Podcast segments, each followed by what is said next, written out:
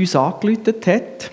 Er war Helipilot und er hat gesagt, er müsse ein Heli transportieren von Belp auf Samad im Engadin. Also transportieren, natürlich auffliegen.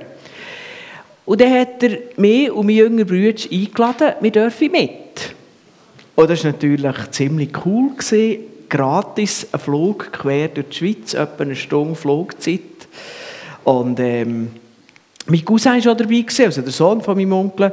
Und er hat den Flug genutzt, um mit von seinem Vater ein Stück weit zu fliegen zu lernen. Und ich habe dann beobachtet, wie sie den Flug gut vorbereitet haben. Wo müssen wir durchfliegen, dass wir möglichst in einer geraden Linie ans Ziel kommen. Und dann sind wir eben losgeflogen. Meine Eltern haben uns auf Belp da. Ähm, und während dem Flug hat mein Onkel gefragt, hey, kennt ihr den Berg oder kennt ihr das? Und äh, ich mit meinen super Geografiekenntnissen, die die Schweiz sowieso nicht von oben kennt hat, habe regelmässig müssen passen und habe mich ziemlich geniert. Aber eben, wenn ein Bergler einen Unterländer fragt, ist es halt so eine Sache. Übrigens, das Bild ist nicht original. Ähm, das ist nicht aus dieser Zeit, das ist später einisch, aber auch von Belp losgeflogen, ähm, nachher so über Alpen. Genau. Und mehr noch, wenn ein Pilot Landschaft und Bergwelt regelmäßig aus der Luft so buchstäblich kann überblicken kann, dann bekommt er ein Gesamtbild, wo man denkt, Geografie wäre eigentlich ganz einfach. Schade, dass man das im Unterricht nicht einsetzen kann. Klassenfahrt zehn Helikopter, jeder zwei, und dann kann man rausschauen und äh, irgendeiner erklärt einem dann, wie die Berge. Das wäre ganz einfach. Also wir hätten schon eine Unterrichtsidee. Genau. Lustig war hier die Rückreise. Wir waren hier zu Amaden oben. Viereinhalb Auto oder fünf Zugstunden von daheim weg. Und mein Onkel hat gesagt, also, hey, müssen natürlich den Zug nehmen. Aber der hat natürlich den Flugplatz kennt und hat mitbekommen, dass dort noch ein privater Helipilot ist. Und der müsse an diesem Nachmittag von Samaden zurück auf Belp fliegen. Und dann hat er seine Beziehungen äh, spielen und mein Bruder und ich sind gleich, gleich darauf ab, mit zwei fremden Herren in einem Heli gehockt und zurück auf Belp geflogen. Das war natürlich für uns ziemlich ein guter Tag. Gewesen. Der Pilot auf dem Heimflug hat den Flug übrigens ganz anders geplant. Vielleicht eben auch nicht so geplant. Er ist nämlich zumindest teilweise mehr oder weniger im Verlauf der Autostraße gefolgt. Und weil meine Grosseltern dort oben gewohnt haben, habe ich die ein bisschen kennt. Ich glaube, er ist da Engadin ab, nachher über den Albula-Pass, nachher einmal der Wallensee habe ich kennt. Dort sind wir immer im Stau gestanden als Kind. Das war damals noch so ein Nadueur. Ähm, und irgendwann hat er da, glaube ich, den direkten Weg genommen über das Entlebuch Emmental auf Belp. Wisst ihr was? Ich habe an diesem Tag gemerkt, dass im Kanton Bern nahtlos der Kanton Luzern anschließt. Im Atlas ist dort immer ein schwarzer Strich drin und er wechselt die Farbe. Aber in der Natur sieht es nicht so aus. Emmental Entlebuch, das sieht ziemlich ähnlich aus von oben. Und das ist so ein logischer Übergang, nicht so wie im Atlas. Ich habe das größere Bild entdeckt. Es war auch spannend zu sehen, wie direkt man fliegen kann, wenn man das Gesamtbild kennt und sich entsprechend vorbereitet.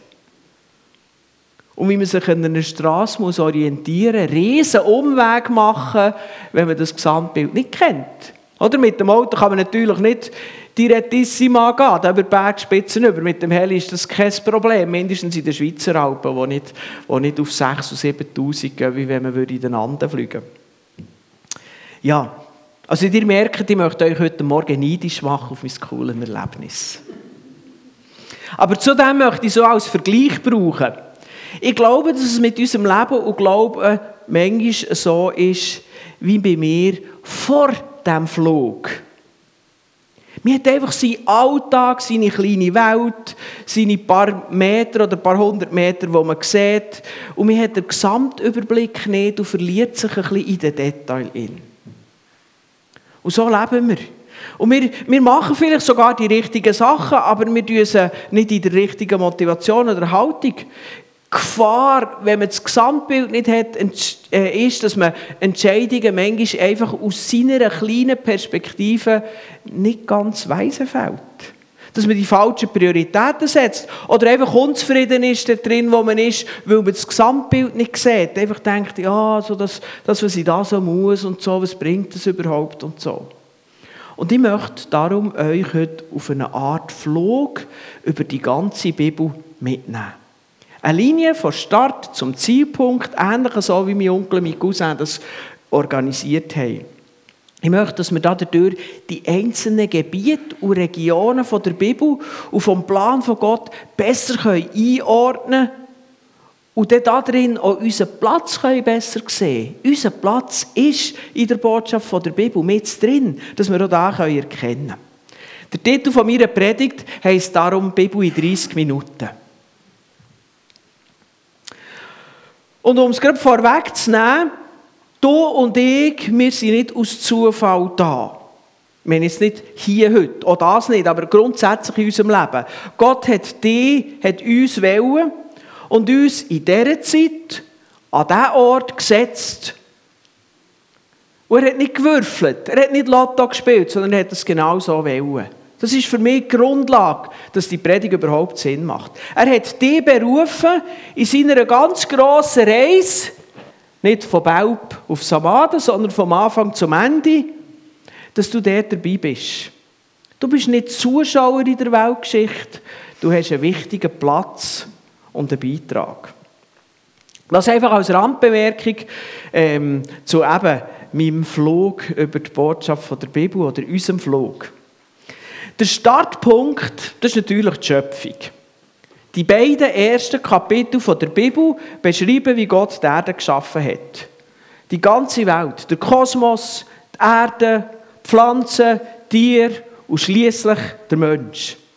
Und dann steht im 1. Mose 31, im 1. Mose 1, 31, Gott sah alles an, was er gemacht hatte, und sieh, es war sehr gut. Das ist der Startpunkt. Der Zielpunkt, wo wir herfliegen, den finden wir in den letzten beiden Kapiteln der Bibel, in der Offenbarung. Dort wird beschrieben, wie Gott am Ende der Welt wird vom Himmel ab zu den Menschen kommen, um unter ihnen zu wohnen.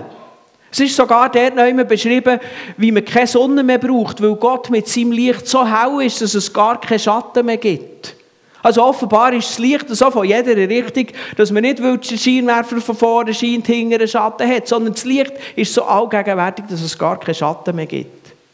Und es, es wird hier beschrieben, wie er allem Leid, aller Ungerechtigkeit ein Ende setzt und Satan, der Böse, der Zerstörer, der Durcheinanderbringer, wie er auch heisst, wird vernichten. Und dann kommt an diesem Abschluss auch noch der Aufruf, dass wir zu Christus kommen und die ganze Botschaft ernst nehmen. Die ersten beiden Kapitel, die letzten beiden Kapitel. Und alles, was zwischendrin in der Bibel ist, beschreibt eigentlich nichts anderes als der Weg vom Start zum Ziel. Das ist zum Beispiel das dritte Kapitel im ersten Mosebuch, gerade nach der Schöpfung. Es zeigt den Hintergrund von allem Elend auf der Welt. Der Mensch hat sich im sogenannten Sündenfall von Gott getrennt und sich entschieden, sein eigen Herr zu sein. Das Hauptproblem ist der gar nicht so, ob die Frucht an diesem Baum eher ein Apfel oder eher eine Banane oder eine Kokosnuss war. Sondern das Hauptproblem ist, dass sich Menschen verführen zu glauben, dass die Verbindung mit Gott sie einschränkt und Gott äh, und, und sie besser dran sind, wenn sie ihren eigenen Herr sind. Dass sie besser dran sind, wenn sie nicht auf Gott vertrauen. Ohne Gott geht es besser. Und durch die Entscheidung ist die Beziehung mit Gott, einem wahren Lebensspender, zerbrochen.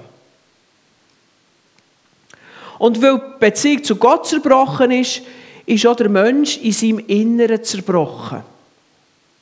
Und ich glaube, etwas, das können wir ehrlich dazu stehen. Jeder erlebt das ein Stück weit in seinem Leben, dass ein gewisses Zerbruch, ein gewisses Zerbrochen da ist. Es ist, wir merken manchmal die Sehnsucht nach einem Vollkommenen, wo wir irgendwie nicht erreichen. Wir können das natürlich wegargumentieren und sagen, ja, niemand ist vollkommen, alles ist halt... Aber irgendwie spüren wir in uns drinnen die, die Diskrepanz für das, was wir wollen und das, was ist. Und das hat mit dieser Zerbrochenheit zu tun, die entstanden ist aus der zerbrochenen Beziehung zu Gott. Und aus dieser inneren Zerbrochenheit folgt auch die äußere Zerbrochenheit in Form von gestörten Beziehungen, in Form von Krankheit, von der Zerstörung von unserer Welt und Umwelt und so weiter. Und das wird alles dort ganz am Anfang beschrieben. Aber im gleichen Kapitel zeigt Gott auch Hoffnung. Wie ein Lichtblick kommt dort rein, wo Gott der Mensch zur Rechenschaft zieht für seine Fehlentscheidung, zieht er auch die Schlange, wo der quasi ähm, Bild ist auf Satan, was sich dort in der Form der Schlange offenbart hat, und sagt zu der Schlange Gott, der Nachkomme der Frau wird dir den Kopf zertreten. Ein ganz einfachen, geheimnisvollen Satz, wo aber ein Hinweis auf Gottes Plan ist, dass er durch ein Nachkommen von Frau, nämlich durch Jesus Christus, wird Satan und das Böse vernichten. Also dort im dritten Kapitel schon der erste Lichtblick, Hoffnungsschimmer auf das Evangelium, auf die Botschaft, wie es deinisch wird werden. Das wäre jetzt eben vielleicht mein Onkel, der würde sagen, kennst du den Berg? Nachher kommt Kapitel 4 bis 11 im 1. Mosebuch. Dort wird beschrieben, wie sich die Menschheit immer tiefer ins, ins Unglück bohrt. Dort wird eigentlich nichts anderes als Konsequenz von unseren Augen äh, äh gehoben von dem, von dem Fehlentscheid vom Menschen. Da ist im vierten Kapitel der erste Mord, wo der Kain seinen Bruder Abel umbringt. Nachher kommt, kommt Unterdrückung von anderen Menschen, zum Beispiel von den Frauen. Einzelne Männer, die einfach einfach mehrere Frauen nehmen, obwohl Gott das nicht so gedacht hat. Nachher kommt Drohung und Gewalt. Der Zerfall von Moral und Ethik, der schließlich zur Sintflut führt. Oder das Aufkommen von menschlicher Religion, also dass man nicht mehr auf Gott zugeht und wartet, dass er sich ihm offenbart, sondern dass man selber Gott in den Griff bekommen, beherrschen oder sogar selber Gott sein will. Turmbau zu Babel ist nichts anderes als das. Der Mensch will selber Gott sein. Das geht bis zum 11. Kapitel so. Und nachher ab dem 12. Kapitel ändert sich der Blickwinkel total. Gott zeigt, wie er seinen Rettungsplan umsetzt. Er beruft der Abraham, er führt ihn und macht aus ihm über Generationen ein grosses Volk, das Volk, wo später Jesus als unser Retter daraus kommt. Und das fährt dort im 12. Kapitel vom ersten Buch Mose an und zieht sich durch. Der Plan geht natürlich über viele Schritte, manches Jahrhundert. Aber bereits während dieser Zeit zeigt Gott den Menschen, dass sie ihm durch Glauben und Vertrauen nachfolgen können. Glauben und Vertrauen ist nicht nur eine Sache vom Neuen Testament. Man versteht es im Neuen Testament besser. Aber bereits der Abraham oder später der David sind Vorbild von diesem Glauben. Darum ist es bis heute wertvoll, ihre Geschichten zu lesen, zu kennen, daraus persönlich etwas zu nehmen. Trotz dieser Beispiele, wie jetzt eben die zwei, haben die meisten Menschen damals noch nicht verstanden, haben ihren eigenen Weg gesucht, aus dem Zerbruch herauszukommen. Und dann hat Gott durch Mose ihnen das Gesetz geschenkt. Das Gesetz, das Volk Israel, hat auf der einen Seite gezeigt, was vor Gott richtig ist, was ein gerechtes Leben eigentlich bedeutet. Wenn man so lebt, die zehn Gebote, dann lebt man vor Gott gerecht. Aber auf die andere Seite ist durch das Gesetz etwas anderes über die Jahrhunderte klar geworden, nämlich, dass Menschen aus sich selber nie und nimmer in der Lage sind, das Gesetz zu halten. Und jetzt nicht nur äußerliche Regeln, sondern der Geist vom Gesetz. Jesus erklärt, dass das Pharisäer, die sich da ihre Regeln zweckgelegt haben, zum Beispiel das Sabbatgebot, dass man den Ruhetag haltet, um Gott zu ehren, dass es nicht nur darum geht, dass man nicht mehr als 1000 Schritte diesem Tag macht oder Kochherd nicht anlässt, sondern dass es um einen Geist dahinter geht. Begegnung mit Gott, ein Leben zu leben, das nicht nur Arbeit, Arbeit und, und so ist, sondern wo auch eine Ruhezeit hat und so weiter. Fast das ganze Alte Testament zeigt immer wieder, wie die Menschen gescheitert sind. Zum Teil sind im Alten Testament furchtbare Geschichten drin. Es gibt Kapitel in der Bibel, wo ich immer würde sagen, ach, wenn ich es doch schon gelesen hätte, wenn ich durch die ganze Bibel durchgehe. Weil es so schreckliche Geschichten sind. Gott tut nicht schön färben, sondern er zeigt, was alles passiert. Und Menschen, die immer wieder probieren, selber zu Schlag zu kommen und die durch ihre falschen Wege sich den Zorn von Gott verdienen. Und es wird sichtbar, wie nur dank der unverdienten Gnade von Gott überhaupt Hoffnung besteht. Und damit wird klar, dass kein Mensch durch das Gesetz oder auf irgendeine Art sich selber retten kann, selber helfen kann. Hoffnung und Rettung gibt es nur durch Gott. Und das wird immer wie klarer im Alten Testament. Und so wird der Weg näher parat für Jesus. Er, wo Gott ist, kommt als Mensch, um uns zu retten. Und als erstes haltet das Gesetz vollkommen ein.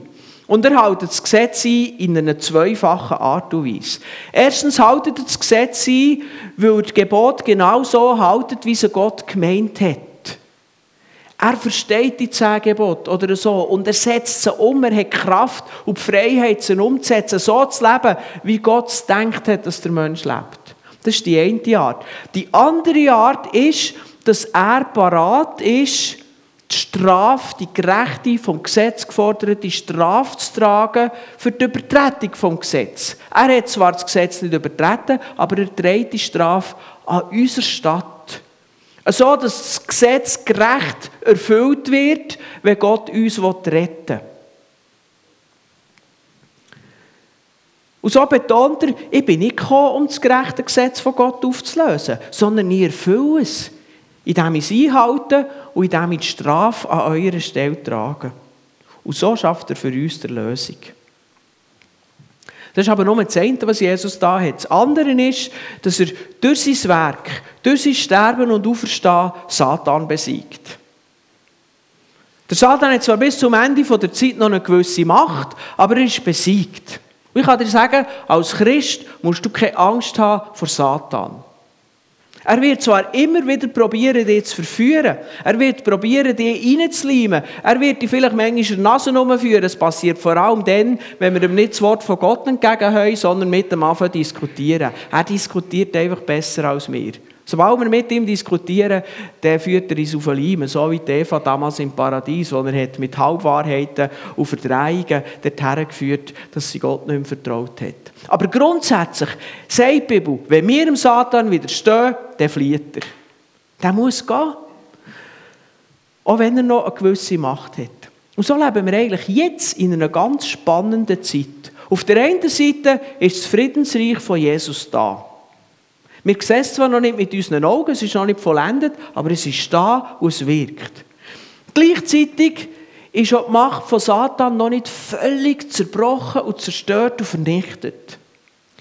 Es ist also so ein bisschen wie ein Doppeltes, wo wir drin sind. Und darum stehen wir als Christen in einem Spannungsfeld. Wir bezeichnen das Spannungsfeld als die Spannung zwischen schon jetzt und noch nicht. Schon jetzt ist das Friedensreich da, aber die Macht von Satan ist noch nicht völlig zerstört. Und das heisst für uns in unserem praktischen Leben als Christen, wir haben schon den Frieden von Christus. Wir haben die Freiheit. Wir dürfen die Identität haben, Kind von Gott sein, zu seinem Volk, zu seiner Familie zu gehören. Wir haben einen Lebenssinn, ein erfülltes Leben. Aber gleichzeitig erleben wir noch Ablehnung und Verfolgung, weil wir an Christus glauben. Gleichzeitig kämpfen wir gegen unsere alte Natur, gegen, unsere, gegen unseren Charakter, wo, wo, wo manchmal eben nicht das will, was wir wollen, wo wir wissen, dass es gut ist von Gott. Und wir kämpfen auch gegen die Verführung durch eine gottfindliche Kultur um uns und durch, durch eben Satan. Aber die Zeit, so spannungsvoll sie für uns als Christen ist, ist eine ganz zentral wichtige Zeit. Es ist nämlich die Zeit, wo die Menschen noch umkehren zu Gott. Die Menschen, die Christus nicht im Herz haben, die können während dieser Zeit, wo beide Reiche nebeneinander bestehen, von einem ins andere Reich überwechseln. Und darum nennt man die Zeit auch Gnadenzeit. Obwohl es für einen Christ eben eine schwierige Zeit ist, weil sie voll von dieser Spannung ist, vom schon jetzt und noch nicht. Damit wir das ein bisschen besser verstehen, möchte ich einen Vergleich machen. Stell dir ein Haus vor, so eine Bauruine, die sehr gefährlich ist. Manchmal gehen Bachsteine ab und wenn einer unten ist es lebensgefährlich und, und es droht einzustürzen und so weiter. Und man entscheidet sich, das Haus zu sprengen. Jetzt hat es aber noch Leute, die da drin sind in diesem Haus. Und der Sprengmeister ruft, kommt raus, nicht drin bleiben, rauskommen. Und während man in der Spannung lebt, dass Bachsteine runterfallen weil das Haus noch nicht gesprengt ist, können die Leute noch rauskommen. Aber an dem Tag, wo die Sprengung wird vollführt werden, werden die im Haus mit vernichtet werden. Ich weiss, in der richtigen Welt würden wir jetzt eine Polizei kommen und die Leute rausholen. Das würde man natürlich nicht so sprengen. Aber ihr versteht das Bild. Gott ruft die Menschen aus dem Bösen raus, dass sie rauskommen, bevor er das Böse vernichtet und dann nicht mehr im Bösen innen sind. Das ist der Gedanke von der Gnadenzeit. Und Gnadenzeit wird eines zu Ende gehen. Und dann wird Gott das Böse vernichten. Und dann werden aber alle vernichtet sein, die dann noch im Bösen in leben, die also nicht zu Gottes Reich gehören, sondern unter der Macht der Finsternis geblieben sind. Und Gott will nicht, dass dort ein einziger bleibt. Auch wenn er uns Freiheit gibt und darum die Leute nicht werden ihm nachfolgen. Und darum ist es bis heute leider noch so, dass noch viele Leute im Bild gesprochen in diesem Haus innen sind. Und darum ist auch Gnadenzeit so wichtig. Und darum gibt Gott auch uns als Gemeinde, als Christen den Auftrag, dass wir die Menschen rufen. Durch unser Leben und Vorbild, durch unsere Worte und so weiter. Und so wird nachher am Schluss das Böse vernichtet werden und das Friedensreich ähm, anbrechen, so wie es hier beschrieben ist in dieser Stelle Offenbarung 21,4. Das ist die Bibel in 30 Minuten. Ich habe nicht einmal ganz 30 Minuten gebraucht. Nicht in der Tiefe, aber mit dem Ziel, das Gesamtbild zu erkennen. Dass du, wenn du die Bibel lesest, kannst einordnen, was die Kapitel meinen. Warum so böse Geschichten im Alten Testament sind. Warum es im Neuen Testament ändert. Was der Gedanke ist. Und vielleicht auch, warum es in deinem Leben manchmal das Spannungsfeld gibt, dass du doch Gott dienen und es manchmal eben gleich nicht schaffst. Dass du doch nur der Friedensfürst willst bekannt machen und das tut doch den anderen Menschen gut und wir gleich Ablehnung bekommen dass du das besser kannst einordnen kannst. Das war der Gedanke von meinem Flug von 1. Mose zur letzten Offenbarung. In diesem Bild übrigens hast du deinen Platz. Deine Lebenszeit scheint zwar im Gesamtbild unterzugehen, aber das Ganze ist wie eine Brücke über den Verlauf der Zeit. Wenn wir die Brücke hier anschauen, die Landwasserbrücke, im Bündnerland. Es braucht bei einer Bogenbrücke jeden Stein. Vor allem im Bogen innen, aber auch im Fundament. Es braucht jeden Stein. Und wenn wir die Brücke im Gesamtbild schauen, zuerst schauen wir einfach die Brücke an und sehen die schöne Form und diese imposante Struktur, die die hier gebaut haben und merken gar nicht, dass die aus einzelnen Steinen besteht. Aber wenn man genau heranschaut, das sind alles einzelne Steine, die dort zusammengefügt worden sind. Die müssen passen, die müssen eingefügt werden, die müssen festgemacht werden, dass am Schluss die Brücke da ist, die so stark ist, dass sie die Jahrzehnte Züge darüber fahren können. Und wenn man gesagt hat, die Hauptsache steht einfach der letzte Bogen, dann machen wir nicht mehr. Nützt die Brücke nicht, überhaupt nicht. Aber wenn es nur ein Bogen ist, der fehlt. Es braucht jeden Abschnitt von dieser Brücke. Und das ist mein Bild für die Zeit vom Anfang bis zum Ende. Und wir sind irgendwie im Bogen 21. Jahrhundert. Da braucht es genau gleich. Wenn es 21. Jahrhundert Gott nicht würde, seine Geschichte bauen kommen wir nicht vom Anfang zum Ziel. Logisch im Bild vom Glück, äh, von, von der Brücke. Und so beruft Gott dich und mich, dass wir unseren Platz einnehmen. Gott will, äh, der Stein sein, sieht so ein passiv aus. Der Stein, der ist einfach da drinnen. Die Steine, die sind seit Jahrzehnten drinnen. Und das ist natürlich nicht im Alltag gemeint, dass wir so blockiert sind, sondern ist auf die Zeit gemeint. Also, Ich bin einfach einer, der im 20. Jahrhundert auf die Welt gekommen ist und im 21. Jahrhundert irgendwann wird gehen. Ich kann mir nicht vorstellen, dass ich über das 21. Jahrhundert raus da bin. Mit normaler Lebenszeit. Es gibt sogar Leute hier innen, die haben das 20. Jahrhundert gar nicht erlebt. Das ist nur Geschichtsunterricht. Das sind die Leute vom 21. Jahrhundert. Ich bin vom Übergang. Und so hat jedes einfach seinen Platz. Und dort sind wir fix. Ich kann das nicht ändern. Mein Geburtsdatum werde ich nicht mehr ändern In diesem Sinn habe ich fix meinen Platz in dieser Brücke vom Anfang bis zum Ende, wo Gott baut. Und Gott ruft uns, das hat der bei ihm geblieben. Und wer diesem Ruf folgt, nimmt in einer guten, positiven Weise seinen Platz ein im Gesamtbild, wo Gott ihn eben reinführt, wo er herbringt. Wenn wir zu Jesus gehören und ihm nachfolgen, dürfen wir uns der Führung von Jesus ganz überlassen. Unser Glaube schenkt uns einen Zugang zu Gott und dadurch werden wir auch schrittweise verändert. Gott setzt uns nicht nur ein, sondern durch das Einsetzen werden wir auch verändert. Wir werden ihm ähnlicher unseren Platz in der Geschichte einnehmen, eben so wie die einzelnen Steine hier in der Landwasserbrücke. Es gibt aber auch Menschen, die sich diesem Ruf widersetzen. Gott ruft alle Menschen. Die sich diesem Ruf widersetzen, sei es aus Gleichgültigkeit, aus aktivem Widerstand, oder aus anderen Gründen. Aber wisst ihr, was das Geheimnis ist? Gott tut auch diese Menschen in seinen Plan einsetzen. Einfach in einer anderen Art und Weise. Ich denke zum Beispiel an die Pharisäer und die Schriftgelehrten, die Jesus damals ans Kreuz gebracht haben. Die haben gottlos gehandelt, obwohl sie es besser hätten gewusst. Und sie haben sich selber schlussendlich in grosses Unglück gebracht. Aber trotzdem hat Gott durch sie seinen Plan von der Erlösung der Menschheit ausgeführt. Das macht ihre Tat nicht besser. Es zeigt uns aber, dass Gott seinen Plan wird erfüllen, auch wenn sich ihm einige widersetzen.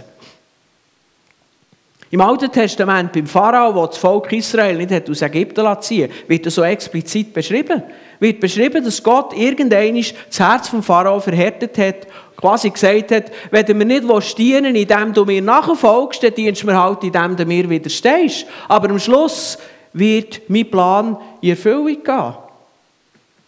Es ist dann einfach in einer, in dem Sinne unangenehmen Weise. Ja, wir können sich jetzt fragen, ja, was wäre denn gewesen, wenn die Pharisäer Jesus nicht hätten ins Kreuz bringen Wie wäre denn die Lösung stattgefunden?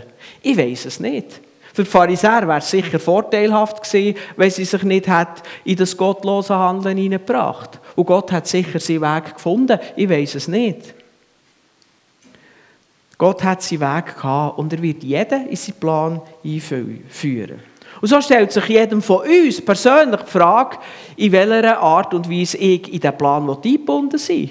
Als einer, der den Weg mit Gott geht, der sich retten der aktiv mithilft, sein Reich zu bauen, oder als einer, der ohne Gott geht und letztlich daran scheitert. Und das ist die Entscheidung von jedem Einzelnen. Und in diesem Sinne möchte ich nochmal auf das 21. Jahrhundert kommen. Das 21. Jahrhundert ist nicht der Nabu der Zeit. Es ist einfach einseitig Gottes Heilsplan. Aber es ist einseitig Gottes Heilsplan. Es ist eben wie einer von diesen Bögen von dieser Brücke da vorne. Sie ist wichtig wie jede andere Zeit, weil die Brücke muss bis ganz ins Ziel kommen. Sie ist wichtig und auch du bist wichtig da drin. Die ganze Brücke soll gebaut werden und es braucht jeden Stein. Und darum möchte ich mit diesem Vers hier schließen. Der kommt eben aus dem letzten Kapitel, dort, wo Gott ruft. Der Geist, das ist Gott, und die Braut, das ist gemeint. Der Geist und die Braut sprechen, komm. Und wer es hört, sage, komm. Und wer dürstet, der komme. Und wer will, der nehme vom Wasser des Lebens umsonst. In einer bildhaften Sprache die Einladung, sich in zwei Art und Weise in den Rettungsplan von Gott einzufügen. Erstens, indem wir uns retten und zweitens, indem wir uns in die Brücke einbauen Und in dem Sinn meint das, auch eine doppelte Art. Das meint Menschen, die nicht zu Jesus gehören, die sich im Bild gesprochen, im anderen Bild, in dem Haus, das muss gesprengt sein noch be äh, befinden, sie sollen doch kommen.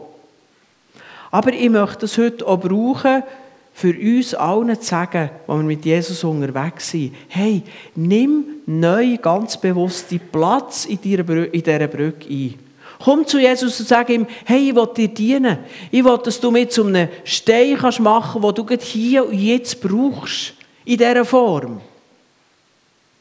Fahrt dein Leben darauf aufzurichten, dass es um viel mehr geht, als einfach, einfach durchzukommen, durch das Leben und noch ein bisschen Spass zu haben, möglichst.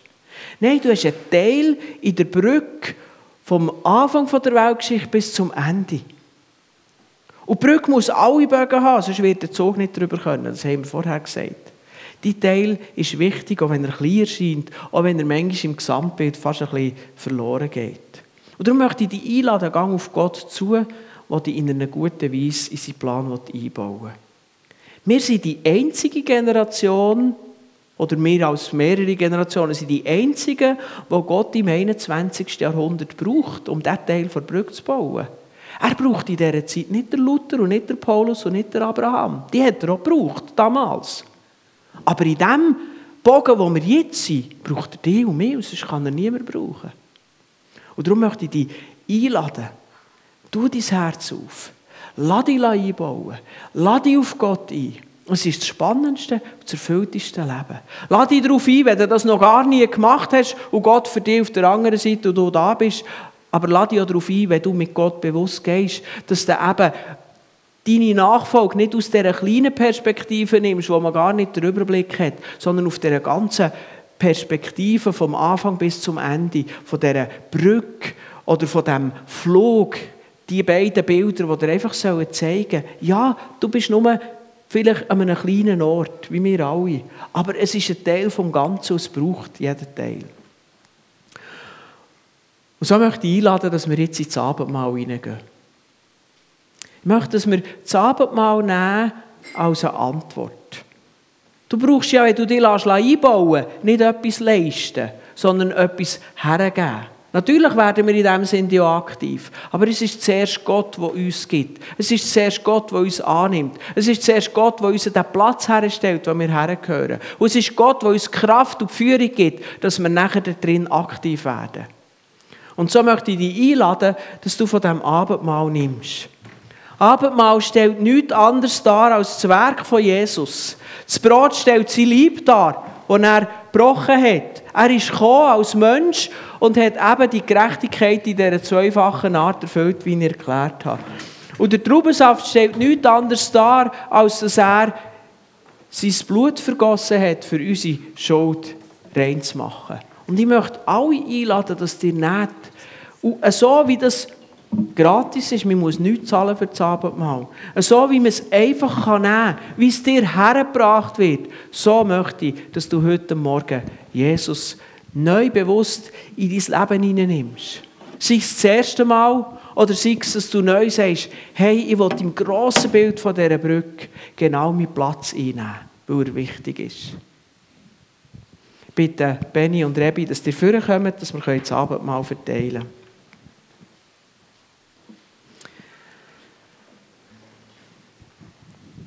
Herr, ich danke dir, dürfen wir von dir alles bekommen haben. Du hast einen guten Plan. Du hast am Anfang einen guten Plan, den du geschaffen hast. Und du hast den Plan nicht aufgegeben, wo die Menschen in Schuld und Zerbruch gefallen sind. Und darum hast du weitergebaut. Und das Abendmahl ist nichts anderes als ein Zeugnis, dass dein Plan zum Ziel kommt. Weil Jesus alles da hat für uns, dass wir leben können, dass wir erfüllt leben können, dass wir nachfolgen können und dass wir unseren Platz einnehmen können. Danke vielmals, du grosser und wunderbarer Gott. Amen.